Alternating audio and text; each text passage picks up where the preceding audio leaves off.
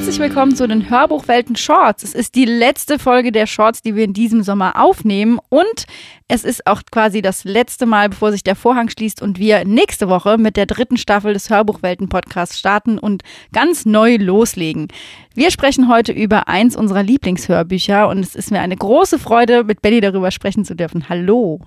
Hello. Ja, es ist wirklich, ich habe letzte Woche ja schon mal wieder große Töne verwendet, um den nächsten Titel anzukündigen, aber diesmal habe ich nicht gelogen, vorher auch nicht, aber es ist wirklich eine ganz große Sache. Und zwar sprechen wir über Enthüllt.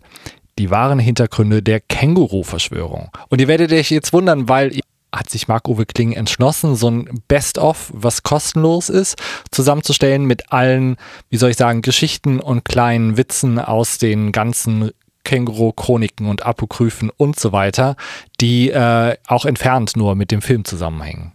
Genau, und es ist quasi ein ja, ein Feuerwerk der Witze. Äh, jedes Kapitel, was irgendwie ikonisch für diese Trilogie ist, wird aneinandergereiht und darüber sprechen wir heute. Und zugegebenermaßen war die Freitagsfrage ja auch nur ein Wort und relativ einfach. Und natürlich habt ihr alle erraten, dass wir über das Känguru sprechen. Deswegen, ich weiß gar nicht, wie viel wir an Inhalt vorwegnehmen müssen. Äh, nur so viel, es geht um einen Kleinkünstler und auf einmal steht vor seiner Tür ein Känguru, das möchte Eierkuchen machen und braucht dazu Eier und Mehl und braucht nicht nur ein Herz, sondern natürlich auch eine Rührschüssel Rührschüssel und ein Rührgerät und am besten auch Strom. Und so zieht das Känguru bei diesem Kleinkünstler ein. Und die beiden werden eigentlich ein ikonisches Duo, weil der Kleinkünstler ist durch und durch Kleinkünstler, äh, hangelt sich so von Job zu Job, ist immer wieder so ein bisschen traurig und äh, die, vor allem viele Zeit in seiner Wohnung, wo das Känguru halt auch die ganze Zeit ist. Und das Känguru ist Sozialist, isst Schnapspralinen, äh, total lethargisch, hat überhaupt keinen Bock auf die Gesellschaft und vor allem zynisch durch und durch. Und was sich an Dialogen zwischen diesen beiden Charakteren entfaltet, das wird in diesen Kapiteln kurz zusammengefasst und zeigt aber eigentlich ganz exemplarisch, wie die Dynamik zwischen den beiden so ist. Ja, ich meine, das ist ja ein absoluter Klassiker, oder? Ich weiß nicht, gibt es irgendwen, der es außer mir nicht gehört hat? Wahrscheinlich. Aber die Anzahl ist relativ gering, würde ich behaupten. Ich denke auch, also ich habe das natürlich mitgekriegt, aber ähm, kenne auch Marc-Uwe Kling von irgendwelchen YouTube-Videos und so weiter. Aber es war mir dann irgendwie doch zu viel, so wie so ein ganzes Hörbuch anzuhören. Ich würde sagen, da sprechen wir gleich drüber, wenn wir euch mitgenommen haben in die Känguru-Chroniken und hören einfach in die Hörprobe rein. Ich schüttle mich. Wie du ja weißt, bin ich einer der weltweit berühmtesten unbekannten Künstler im Genre, das neuerdings als Street Art gehypt wird, sagt das Känguru. Wer weiß das nicht, sage ich. Und jetzt habe ich mir den neuesten Schrei einfallen lassen. Man schreibt irgendwo seinen Namen hin, sage ich, und dahinter schreibt man war hier. Nein, falsch zugeordnete Zitate. Zum Beispiel, das Känguru schüttelt seine Spraydose und schreibt auf die Litfaßsäule. Frage nicht, was dein Land für dich tun kann. Frage, was du für dein Land tun kannst. Kim Jong-il. Ich muss lachen. Es ist ganz erstaunlich, sagt das Känguru, was eine veränderte Zuschreibung der Autorschaft aus den Zitaten macht. Mehr davon. Willst du den Charakter eines Menschen erkennen, so gib ihm Macht, sagt das Känguru. Roland Koch. Mr. Gorbatschow, tear down this wall, sage ich. David Hasselhoff. Ich denke, also bin ich, sagt das Känguru. Till Schweiger. Es hat mir das Herz gebrochen, irgendwas an Hörprobe rauszusuchen, was abbricht. Weil du könntest ja, also das Kapitel geht ja noch weiter und ich glaube, das ist, es geht hier um das Kapitel Street Art und das ist so das ikonischste Kapitel aus den Känguru-Chroniken, weil rund um diese falsch zugeordneten Zitate ist ja nicht nur Merch entstanden, sondern das ist ja der Aufhänger für alle Kapitel eigentlich. Jedes, fast jedes Kapitel startet mit einem falsch zugeordneten Zitat. Das ist auch das, was ich als allererstes davon gehört habe, bevor ich irgendwie was von dem Känguru wusste und so. Und ja, kann man sich nicht wehren, ist einfach mega lustig. Das findest auch du lustig. Doch, da muss ich auch lachen.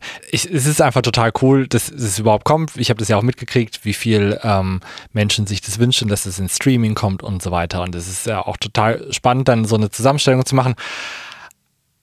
Ich habe auch gelacht, aber ich muss auch sagen, es war echt einfach nur Punchline an Punchline und Punchline. Ich konnte mich irgendwann halt auch, also ich konnte irgendwann gar nicht mehr. Das kann ich total nachvollziehen. Für mich sind äh, die Bücher rund um das Känguru die einzigen Hörbücher, die ich nicht zum Einschlafen hören kann. Weil ich einfach entweder permanent lache oder durch die Stimme so. Ich, also das ist einfach eine Stimme, die Marc-Uwe Klingner macht, vor allem die vom Känguru.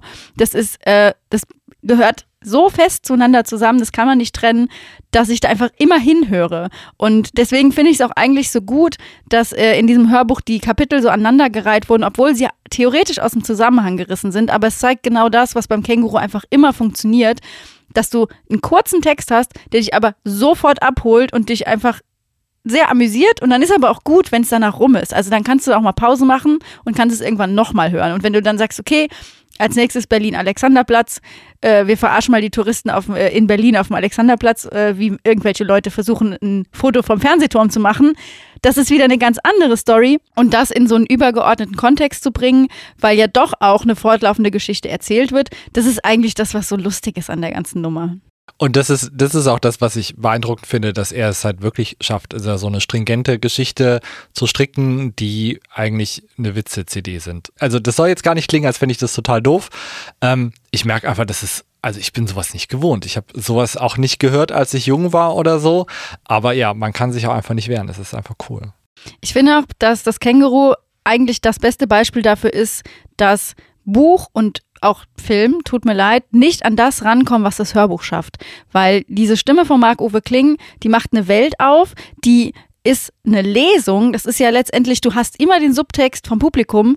Ohne das Publikum macht dieses Hörbuch wenig Sinn, beziehungsweise finde ich fast ein bisschen schade. Und es war auch für mich äh, so, dass ich versucht habe, als Quality Land rauskam, das zu lesen und es nicht ging, weil ich sofort Marc-Uwe Kling gehört habe und direkt gesagt habe, okay, nein, ich kann Marc-Uwe Kling nicht lesen, ich muss es hören. Und deswegen bin ich nochmal froher, dass er hier einen Platz in unserem Podcast bekommt, weil das für mich so ein Hörbuch ist, was immer als Hörbuch funktioniert und was auch meiner Meinung nach immer besser ist als das Buch. Quality Land, das habe ich gehört. Und da kann ich dir auch nur recht geben, das ist ja auch wie so eine, ja, man merkt ja, dass man wirklich in so einer Lesung drin ist. Und das lebt unfassbar auch von dem Autor. Ich kann mir vorstellen, dass es bestimmt auch gut als Buch, aber ich kann mir vorstellen, wenn man es richtig erleben will, muss man es eigentlich von ihm hören, wenn er es vorliest, weil das war so gut, auch wie er die Charaktere beschrieben hat, es wurde so plastisch nochmal. Und normalerweise wäre ich, glaube ich, auch echt durcheinander gekommen mit den vielen, vielen Charakteren, die es bei Quality Land gab, aber das da hat auch seine Stimme total geholfen, aber er ist halt auch einfach ein mega lustiger Typ, ne? Ja, und selbst da hat ja auch das Känguru, sag ich mal in Anführungszeichen, seinen kleinen Platz. Also das ist schon, das Känguru macht da einfach unfassbar viel und ich finde es auch cool, dass beim Känguru so viele Figuren mit drin sind, die am Rand dabei sind, die immer mitschwimmen. Also der Pinguin ist ja der große Antagonist, der Nachbar von nebenan, der einfach der deutscheste der Deutschen ist. Äh, und so richtig, äh, hier, wir haben Kehrwoche und bitte Ruhe nach 10 Uhr. Also das, äh, das ist einfach genauso dumm wie die Sache, es zieht ein Känguru bei dir ein, so du hast einen Pinguin als Nachbarn, ist völlig normal, überhaupt keine Frage.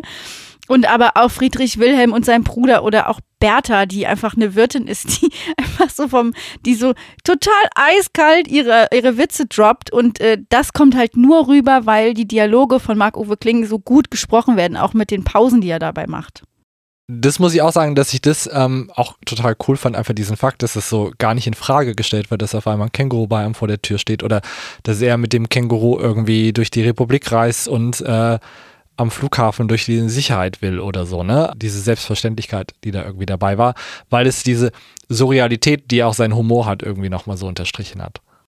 Total. Und ich finde auch, dass man merkt, dass diese Bücher zwischen 2009 und 2011 entstanden sind. Also wir haben eben Roland Koch gehört, da würde heute wahrscheinlich keiner mehr lachen.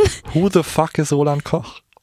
Aber ähm, man merkt auch so, dass das so das Zeitalter war, in dem Facebook immer größer geworden ist. Ich sage nur asoziales Netzwerk. Also das sind so Sachen oder zum Beispiel, dass die AfD noch nicht da war, wo sie jetzt heute ist. Das wäre was, was wahrscheinlich heute im Känguru viel oder ganz anders einen Platz hätte damals eher nicht. Und es wundert einen, wenn man so jetzt aus der Perspektive heute nochmal reinhört.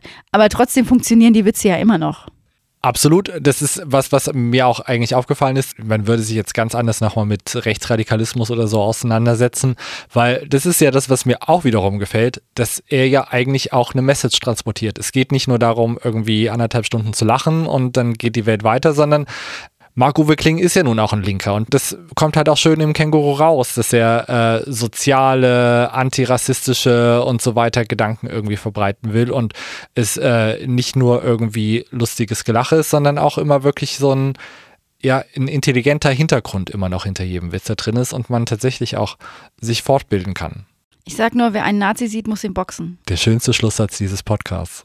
Und damit äh, haben wir euch unser letztes Hörbuch in den Hörbuchwelten Shorts vorgestellt. Enthüllt die wahren Hintergründe der Känguru-Verschwörung von Marc-Uwe Kling, natürlich auch von ihm gelesen, erschien bei Hörbuch Hamburg und eine Stunde 18 lang. Das heißt, ihr könnt das auch so vor euch hin snacken, während ihr eine Woche wartet auf den Start der dritten Staffel von Hörbuchwelten. Genau, also definitiv unser Highlight im Streaming dieses Jahr, dass Marc-Uwe Kling äh, bei Spotify erscheint, ist wirklich ein großes Highlight. Bei dieser ist er natürlich auch.